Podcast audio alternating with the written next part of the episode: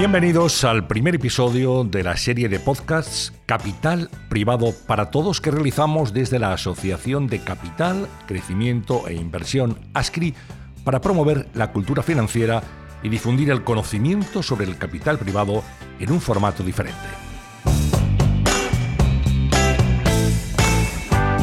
Y en esta primera entrega, como prólogo la serie, vamos a contar con la participación de Aquilino Peña, que es socio fundador de Equivo Ventures y presidente de ASCRI.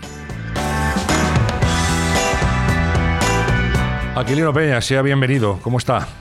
Pues muy, muy buenos días, muy buenos días a todos y, trata, trátame de tú, por favor. Bueno, pues eh, te tratamos de tú y te preguntamos en primer lugar eh, qué es ASCRI, cómo funciona y quiénes son sus socios. Bueno, pues ASCRI es una asociación que intenta reunir a, todos aquellos, eh, fundamentalmente inversores, pero a todos aquellos que, participamos de la cadena de valor del capital privado. ¿Y qué es el capital privado? El capital privado es, es el capital que determinados inversores, pues como yo mismo, eh, metemos en compañías con el objetivo fundamental de, hacerlas crecer. Y dentro de ASCRI pues, están los propios inversores, son las gestoras que, gestionan los, fondos tanto de Venture Capital como de Private Equity. Están también eh, algunos de nuestros inversores eh, finales, eh, pues grupos familiares, corporaciones, fondos de pensiones, etcétera. Y también están representados en ASCRI pues muchos de los asesores que utilizamos, desde auditoras, gente que nos ayuda en el due diligence, despachos de abogados, etcétera, etcétera. es una asociación que une a todo este sector y, yo te diría que es absolutamente representativa, porque la inmensísima mayoría de gestoras españolas están representadas, asimismo también muchos, muchos gestores internacionales y que nacida en el 86 pues ha ido consolidando como un, punto de encuentro de todos estos diferentes animales del ecosistema y eh, como un punto de referencia para, el, para, para todo aquello que tenga que ver con la inversión en compañías. Eh, para que os hagáis una idea de cifras, pues nosotros somos ahora mismo 200, un poco más de 250 miembros y nuestros miembros el año pasado, según nuestras últimas cifras, invirtieron 7.500 millones en 800 compañías. Nuestro, nuestra cartera, es decir, el portfolio vivo de todas las compañías en las que hemos invertido, pues se acerca a las 3.000 compañías, de las cuales el más del 90% son pymes y eh, emplean a casi medio millón de personas, que son unos números pues bastante impresionantes, la verdad. Y, eso, esa, digamos, ese impacto, luego hablaremos de impacto y de, y de, y de por qué consideramos que somos importantes en la actividad económica, pero esos números un poco reflejan la relevancia que tenemos como sector y, como, como, agente de cambio en, política económica.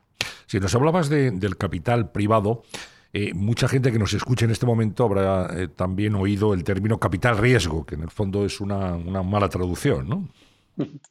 Sí, el, capital, también el capital privado es una mala traducción del, inglés, ¿no? En oposición al capital público, que son aquellas compañías que están cotizadas. Entonces, nosotros somos inversores no en compañías cotizadas, sino en compañías no cotizadas, y por eso se llama capital privado. Y dentro del capital privado hay dos, dos, dos, dos tipologías. Uno es el venture capital o capital riesgo, como, como bien decías, que, o capital aventurero o capital, bueno, pues siempre tenemos aquí nuestros más y nuestros menos tratando de definir ese, ese concepto. Venture capital que eh, invierte en compañías realmente startups o fases muy, muy iniciales, típicamente con una base tecnológica, y el private equity que invierte en, compañías pues más avanzadas, que ya son rentables, con el objetivo fundamental, aunque hay otros, de mm, aportar capital para su crecimiento y para eh, eh, invertir o, mejorar los canales y la llegada al mercado de, esas compañías. Claro, aquí la, elección fundamental, donde no se puede uno equivocar, es eh, en dónde se invierte el dinero. Hablamos de, startups, pero hay muchas y evidentemente tienen que cumplir unos requisitos, ¿no? El periodo de análisis previo a la hora de decidir aquí en esta compañía sí vamos a invertir y en esta otra no. Bueno, eh, ahora mismo, para que os hagáis una idea, en, España, si miramos al sector más inicial de compañías, pues hay como 10.000 compañías, de las cuales 700 eh, son invertidas por, nuestros asociados. Es decir, eh, no todas las compañías reúnen las condiciones para ser invertidas, pero además hay muchas otras compañías que no necesitan este tipo de capital, ¿no? Con lo cual también no solo es, el gestor o el inversor el que elige las compañías, sino que también las compañías tienen que elegir qué tipo de capital necesitan o quieren, eh, porque al final pues nosotros somos un capital que somos dilutivos y no todas las compañías necesitan este tipo de capital. y, de la misma manera, España es un país con un número de empresas medianas eh, muy grandes y, lo que nuestros asociados de private equity buscan son compañías que tengan esa capacidad de crecimiento, de internacionalización, mm. esa, ese producto único que haga más sencillo que, el capital se multiplique. Mm. Esos serían, digamos, los requisitos fundamentales ¿no? a la hora de invertir. Sí, el requisito fundamental en Venture Capital es un poco el, equipo, las características diferenciales del producto, es decir, si eh, esta tecnología nos permite hacer lo mismo que la versión más analógica, pero con al menos un orden de magnitud, es decir, 10 eh, veces más rápido, más barato o, con mayor, con 10 veces mayor calidad. Y en, y en Private Equity lo que buscamos es esa capacidad de eh, o mejorar la rentabilidad medida en términos de vida por determinadas acciones de gestión o de encontrar nuevos canales y, eh, y de repagar, pues, o, en el caso de los, de los eh, LBOs o compras apalancadas de repagar esa deuda y eh, poder vender la compañía en el futuro con mayor porcentaje de, del capital para, los inversores. Eh, explíquenos una cosa, una vez que, el fondo de Venture Capital ha invertido en una startup, ¿pasa a formar parte de su accionariado? ¿Y en qué medida ejerce control sobre la compañía en la que invierte? Bueno, en el mundo del, del Venture Capital, como decía antes, el principal activo de una compañía que emergente o que se acaba de crear es el equipo. Por tanto, eh, los inversores tenemos ahí un poco una, cierta paranoia, porque por un lado queremos, de las compañías que nos gustan, queremos tener cuanto más porcentaje mejor, pero por otro lado, como el gestor eh, y el valor está en el equipo, pues queremos que tengan cuanto más porcentaje mejor para que estén motivados y quieran construir una compañía muy grande. De manera que, al final eh, eh, eh, la, manera en la que funciona el venture capital, pues se toman siempre participaciones minoritarias y esas participaciones minoritarias tienden a ser del entorno del 15 al 25% por ronda de financiación.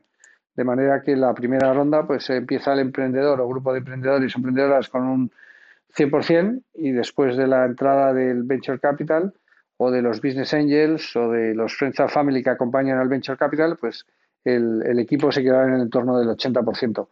Pero gracias a ese 20%, pues va a poder, su 80% va a valer más que el 100% anterior. Y ese es el juego de, este negocio.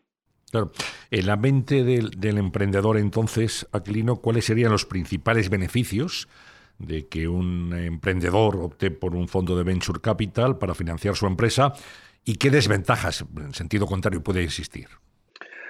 Bueno, eh, la primera desventaja es que esto es un matrimonio a muy largo plazo.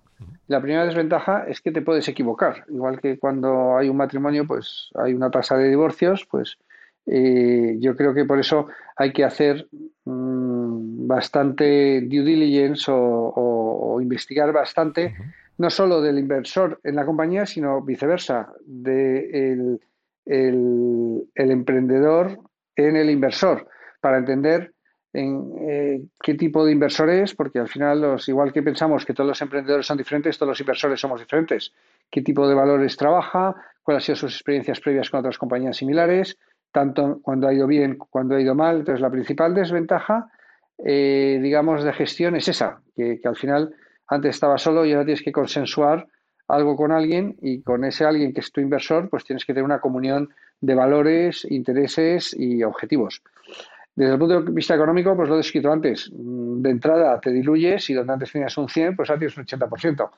Y lo que tienes que hacer como emprendedor es pensar que ese capital, y por eso decía antes también, que, no cualquier compañía es susceptible de tener este tipo de capital, porque mm, te diluyes, pero, pero con ese dinero tienes que crear valor o tienes que hacer que tu compañía crezca para que el 80% valga más que tu 100% original, ¿no? Eh, por otro lado, pues al final cuando un emprendedor decide, eh, porque su modelo de negocio requiere capital, requiere unos crecimientos importantes, eh, decide asociarse con un inversor de venture capital, lo que busca es, uno, el capital, obviamente, pero también un poco la experiencia. Pues nosotros en, en, en hemos invertido en más de 60 startups, hemos internacionalizado, pues yo te diría, el 95% de esas startups eh, y aportamos pues know-how, aportamos el haberlo hecho muchas veces, aportamos relaciones con bancos, aportamos relaciones con otros inversores, con canales de distribución y muchas veces también eh, eh, en, otras fases más, más, más avanzadas también aportamos liquidez al equipo fundador. Muchas veces les damos en lugar de hacer una ampliación de capital de la compañía, pues les compramos sus acciones, ¿no? Para que ellos también vayan disminuyendo el riesgo y, podamos ir eh, y que ellos puedan cada vez, como decía antes, estar más motivados a construir cosas más grandes, ¿no? No sé si te ha quedado claro un poco. Sí. Queda claro. Y, hay una curiosidad también. Hablabas de un matrimonio a largo o muy largo plazo. ¿Y ese largo plazo dónde está? ¿En, qué frontera podríamos pues ese largo plazo está entre 5 eh, y 10 años. Eh, conforme más pronto entramos los inversores, más largo es el plazo de, estancia. Eh, pero yo te diría que entre 5 y 10 años. Con lo cual es una decisión muy, muy relevante para la vida de una compañía. ¿Y qué otro tipo de inversiones nos podríamos encontrar a la hora de financiar una startup? Bueno, pues mm, ahí al principio, pues eh, podemos, las, startups al principio son tremendamente, eh, digamos, endebles e iniciales y por tanto no tienen acceso a, financiación bancaria tradicional. Por tanto, pues o se financian o bien de inversores y dentro de los inversores hay diferentes tipologías de inversores, pues empezando con los, lo que en inglés se llaman las tres Fs, los Friends, Family and Fools, que son los amigos, tu familia, y algún tonto que has enganchado en el camino. Los locos. Eh, o los locos, sí, me gusta mucho más, eh, exacto, mucho más los locos que han creído en ti, ¿no? Más que los tontos. Y, es, y que, eso muchas veces les va fenomenal después, ¿no? Entonces, eh, luego hay otro tipo de, inversores, como somos los VCs, pero también cada vez más hay business angels, muchos de ellos son también asociados en, en ASCRI, o asociaciones de business angels son asociadas en ASCRI, y estos son gente que invierte en, pues, en 5 o 10 compañías, muchas veces porque le interesa trabajar con el equipo fundador, porque tiene experiencia en, el, objetivo de la compañía y pueden aportar, pues eso, igual que nosotros, contactos, experiencia o, cómo hacer las cosas. Eh, además, eh, hay también financiación pública, pues en, España hay una, una, yo diría una financiación pública bastante sofisticada y bastante amplia tanto desde NISA como, como CEDETIS, ICOS, eh, muchas de las entidades regionales como SES Galicia, ICF, etcétera, que, que, aportan, que aportan, que aportan capital, ¿no? Y cuando van creciendo, perdón, cuando van creciendo las compañías, pues también tienen acceso a híbridos entre deuda y, y acciones, ¿no? Como puede ser venture debt, otro tipo de, financiación. Y cuando ya crecen, tienen acceso a financiación bancaria o financiación, que también hay fondos de deuda eh, que adaptan la estructura de esa financiación a las circunstancias concretas de la empresa. Queda claro, desde luego. Me estaba preguntando, Aquilino, ¿quién financia a quién financia? O dicho de otra manera, ¿quiénes son los inversores que aportan el capital a los fondos de una firma de venture capital para que ésta, a su vez, pueda invertir en startups? Pues mira, eh, si miramos, es muy buena pregunta, porque yo creo que también es uno de los retos que tenemos en ASCII, uno de nuestros objetivos eh, es atraer cada vez más eh, inversores que nos financien a nosotros para que nosotros financiemos a startups. Y para eso, parte de nuestros objetivos es hacer ver al mercado pues las bondades que tiene nuestra tipología de, de capital, que es pues a largo plazo, que está un poco, ahora mismo que, hay mucho lío con la inflación y los tipos de interés, que está un poco descorrelacionada del ciclo, que, que, que al final no es como la bolsa, que cae un 2% cada día o sube un X% cada día y sabes cuánto vale, ¿no? Aquí, pues tú inviertes y, es a largo plazo, ¿no? Con lo cual no dependes tanto de la coyuntura de muy del corto plazo. Eh, y además damos unas rentabilidades pues muy altas. Nosotros estamos dando rentabilidades del 15 al 20%. Y eso es parte de lo que hacemos en ASCII, hacer ver todas estas ventajas para atraer, como dices tú, a, esos que financian a los que financian startups. ¿Y quiénes son?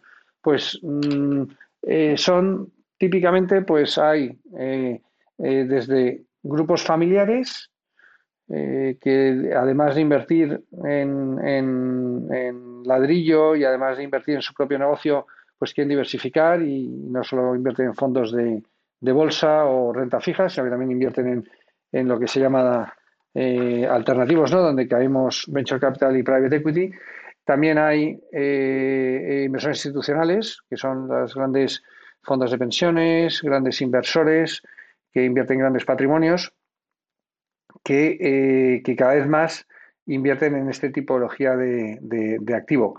Además, también dentro de las del grupo de financiación pública, pues también contamos con, el ICO a través de Fondico Global, que también es un porcentaje relevante de la financiación del, sector, y luego instituciones europeas como el Fondo Europeo de Inversiones.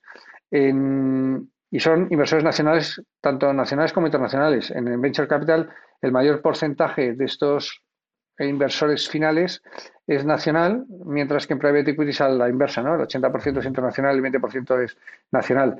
Y entre los internacionales también hay pues muchos endowments de universidades, eh, sobre todo americanas, hay muchos eh, fondos soberanos, hay eh, grandes aseguradoras con grandes patrimonios, fondos de pensiones, y ahí es donde, que es uno de nuestros grandes objetivos como ASCRI, en España estamos muy por atrás de, la inversión en capital privado como porcentaje del patrimonio invertido de, muchos de los inversores institucionales.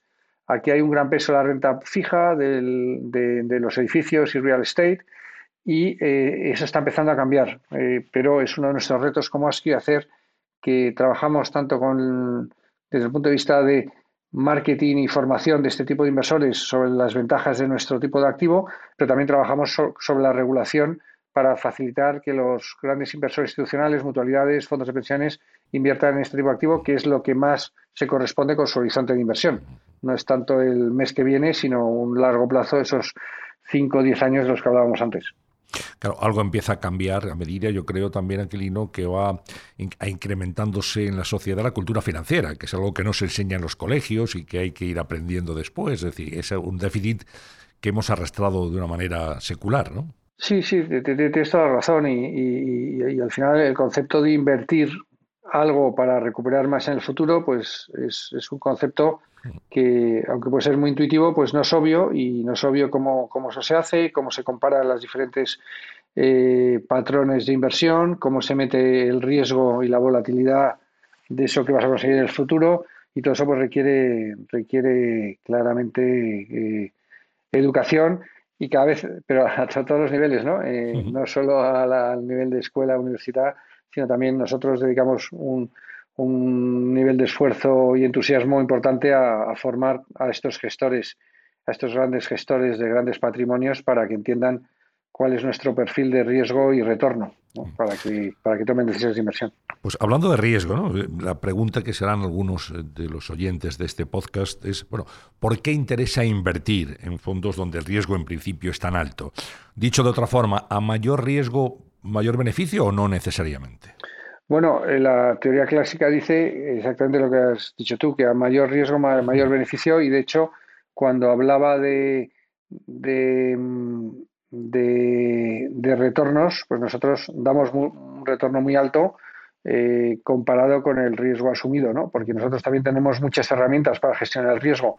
Nosotros no invertimos en una única compañía, diversificamos mucho los sectores, diversificamos mucho eh, las geografías, los puntos de entrada en las compañías, a veces más maduras, a veces menos maduras, de manera que gestionamos muy bien el riesgo, pero los retornos siguen estando ahí.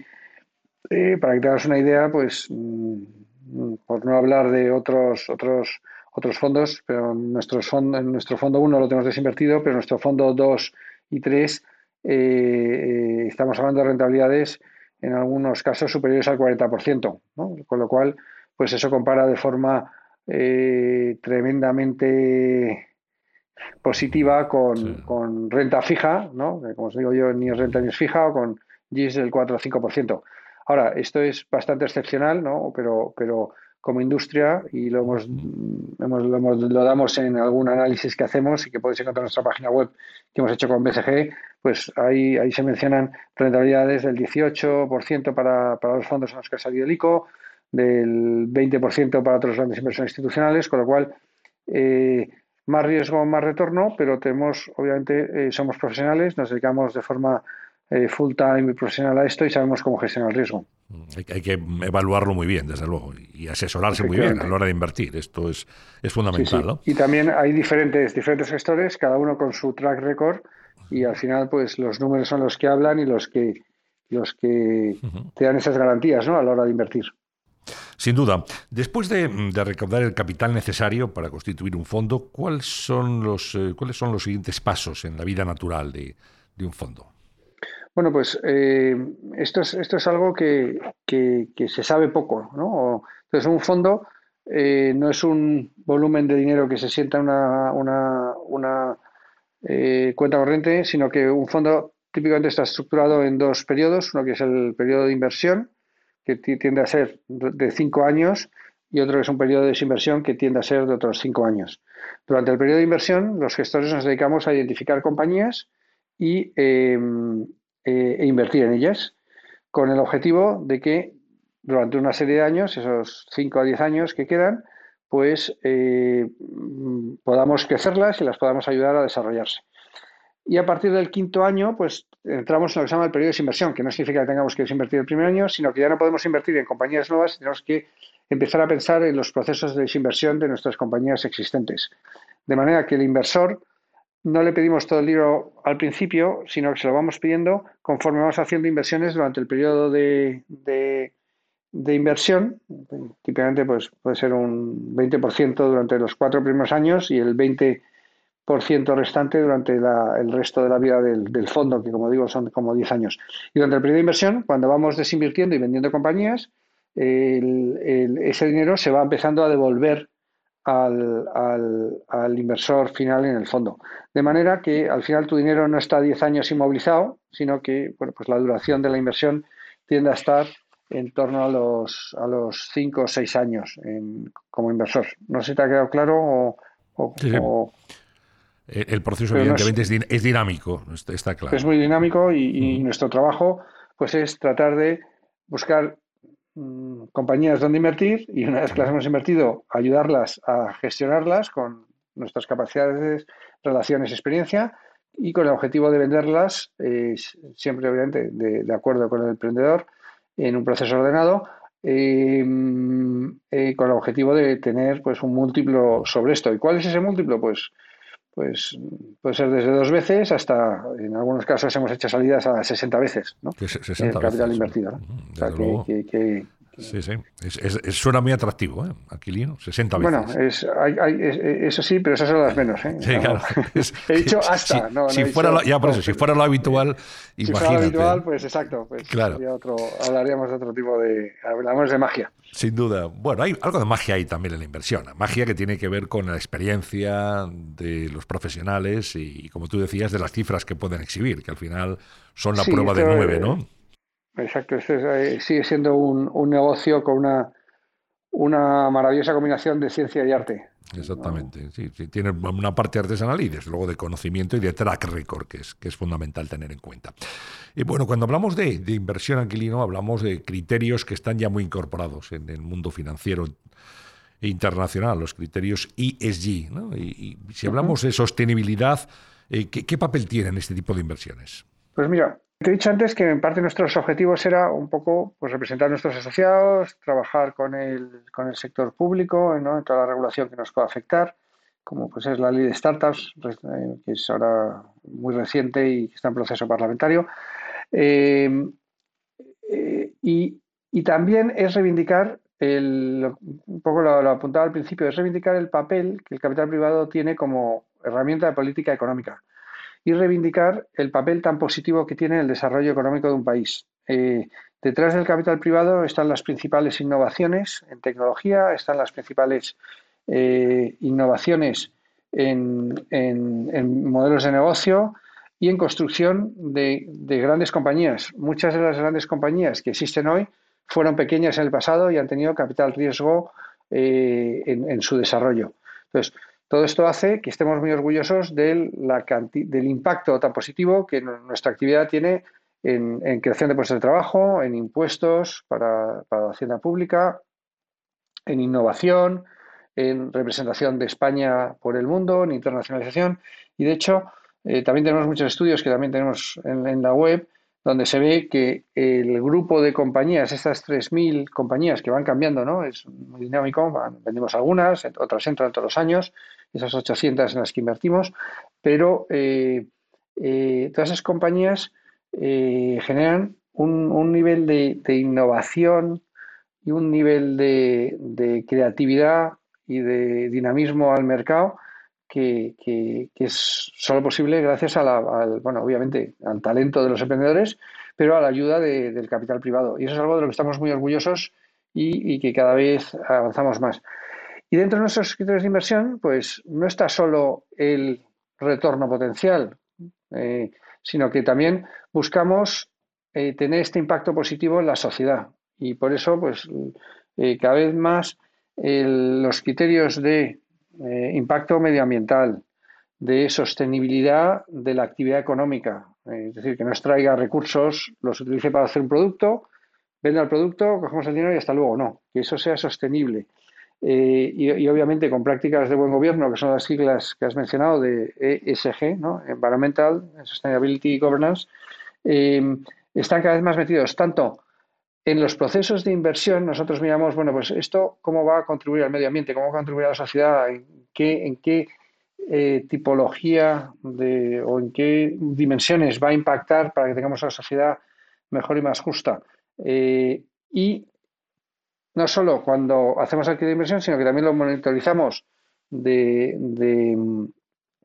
de eh, durante toda la vida de inversión y lo vamos siguiendo. De manera que, esto es algo que también reportamos y de hecho hemos hecho ahora con, con EY, hemos hecho una guía de, reporting a esos que nos ponen el dinero, ¿no? que, los llaman, que se llaman LPs o Limited Partners, que son los que invierten en los que invierten, como decías tú, y em, eh, para reportar no solo, oye, usted está ganando tanto dinero, sino eh, además está reduciendo el CO2 o además está haciendo estas acciones que van a tener esta dimensión en educación, en bueno, pues las variables que, cada empresa eh, tenga, como, tenga como objetivos.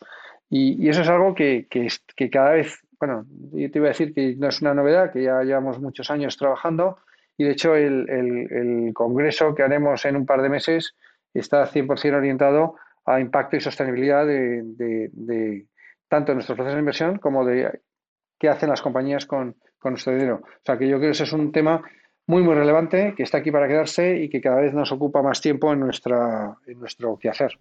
Mm. Hablabas hace un instante de la ley de startups que está en este momento en tramitación parlamentaria. ¿Cuál es la primera opinión que tiene el sector acerca de lo que ya conocéis del contenido de esta ley? Bueno, el, primer comentario es que es una ley muy esperada, es una ley donde eh, todo el sector lleva trabajando pues ya varios años y, con lo cual estamos de enhorabuena que finalmente haya pasado el trámite del Consejo de Ministros y se haya convertido en un, en un proyecto de ley discutiéndose en el Parlamento. El segundo, eh, digamos, matiz eh, positivo es que yo creo que el Gobierno ha hecho un esfuerzo importante en acercarse a las asociaciones más remotas del sector y, y por tanto, pues lo que ha salido pues tiene sentido. Tiene sentido para trabajar sobre las dos variables críticas de la innovación, el emprendimiento y, el, y, la innovación comercial, que es, son el talento y el, y, el, y el capital. Entonces yo creo que la regulación, tanto para talento para capital, nos va a permitir hacer lo más importante que es retener el talento en España y atraer talento a nuestras startups y retener y atraer retener que el capital nacional no salga fuera y, atraer talento internacional. Entonces ahí somos mm, positivos y, como digo, después de unas muchas horas de diálogo con el, con el gobierno, pues estamos contentos con, con, la regulación que ha salido. Donde no estamos tan contentos es con la definición de startup, en que pensamos que es una definición muy pequeña y que hace que el ámbito de la norma pues decaiga y estamos trabajando ahora con los grupos parlamentarios para ampliar el alcance de la norma para que alcance a cuantas más compañías mejor, ¿no? Porque somos un país donde hay mucha pyme y lo que, lo que es importante es que, cada vez haya Mm, mucha pyme creciendo, pero que cada vez más se conviertan esas pymes en medianas compañías y con capacidad de crecimiento. Y eso también son startups, ¿no? Y, queremos que crezca esa definición de startup para contemplar eh, un entorno más amplio. Muy bien. Estamos ya prácticamente terminando, Aquilino. Un par de últimas preguntas. Una de ellas sería eh, qué tipo de, de startups o qué tipo de sectores son los más atractivos en España en este momento para invertir. Bueno, al final es nuestro, nuestro sector de capital privado es un sector que invierte en la economía y por tanto eh, es un sector muy transversal. En, pues, invertimos en todas las comunidades autónomas, en todos los segmentos, en todos los sectores, eh, buscando ese crecimiento potencial. Habiendo dicho esto, eh, hay muchos sectores que estamos viendo que están atrayendo mucho capital, ¿no? Pues obviamente después de, la tragedia de la pandemia pues todo lo que, es salud, todo lo que es educación está teniendo una altísima atracción de capital. Eh, también mm, todo el segmento de, eh, históricamente, el segmento del turismo, restauración, que ahora pues eh, ha sido muy afectado por, la pandemia, y obviamente como uno de los grandísimos sectores es la tecnología. Pues la tecnología atrae muchísimo capital, dado que bueno, pues la tecnología ya no es un sector en sí mismo, sino que también permea a todos los sectores. ¿no? O sea, yo te diría que que eh, eh, educación, sanidad, tecnología, hay energía, me faltaba otro, y energía serán los principales sectores. Bueno, y, ya preguntarte, eh, ¿en cuántas startups suele invertir, puede invertir o suele invertir a la vez una misma firma de Venture Capital? y por cada cuántas que invierte obtiene beneficio. Más o menos que hay algún porcentaje que podamos eh, bueno, pues eh, si hablamos del negocio de venture capital, que es el más inicial, pues un fondo pues típicamente invierte entre 15 y 25 compañías durante un periodo que hablamos de 4 o 5 años, es decir, hace en torno a 5 al año, 4 o 5 al año, y de esas, pues eh, eh, históricamente, pues 40-50% no prosperan, en otras 20% pues prácticamente se recupera el, dinero y en el 30%, que es donde realmente te la juegas, pues hay retornos que pueden llegar a ser muy altos en, una o dos compañías que son las que al final eh, te deberían devolver el fondo, ¿no? Es lo llamamos en inglés eh, fund returner, ¿no? Que es una compañía que ella misma pues te devuelve el fondo eh, con otras dos compañías te hacen medio fondo cada una y, luego hay otras eh, cuatro o cinco que, hacen una vez el fondo porque es lo, un poco más o un poco menos del fondo porque es lo invertido y con todo eso si vas sumando esas diferentes eh, digamos, tajadas o, eh, piezas del puzzle, pues al final llegas a un retorno objetivo de, entre dos y tres veces el fondo. Con lo cual, hay que, hay que, el fracaso tiene que estar metido en nuestro modelo. Hay que intentar fracasar lo menos posible, pero, pero hay que, con deportividad, hay que meterlo en nuestro modelo mental, en nuestro modelo económico e intentar eh, pues apuntar a, descubrir las grandes compañías del futuro, que eso en definitiva es lo que los fondos de venture capital tenemos que hacer. Descubrir las grandes compañías de futuro. Ese es el reto. Pues así vamos a poner el punto final a este primer episodio de la serie de podcasts Capital Privado para Todos. Lo realizamos desde la Asociación de Capital, Crecimiento e Inversión ASCRI con el objeto de promover la cultura financiera y difundir el conocimiento sobre el capital privado en un formato diferente. Un formato que hemos inaugurado con Aquilino Peña, que es socio, fundador de Equivo Ventures y presidente de ASCRI. Aquilino Peña, muchísimas gracias por su divulgación, por sus opiniones, por su conocimiento y por habernos introducido en este mundo. Desde luego es apasionante, es muy interesante y que es una forma también de, invertir y de obtener retornos que mucha gente le va a interesar. Pues un placer, muchísimas gracias y, hasta pronto. Espero que os haya resultado interesantes y, por favor, seguid esta serie que, eh, que, tiene una pinta muy muy interesante, sobre todo por los, la gente que, que vais a traer. Muy bien, pues muchísimas gracias. Aquí hemos inaugurado por lo menos esta serie y seguiremos difundiendo la cultura financiera. Muchísimas gracias. Gracias por su atención y hasta el segundo episodio de Capital Privado para Todos.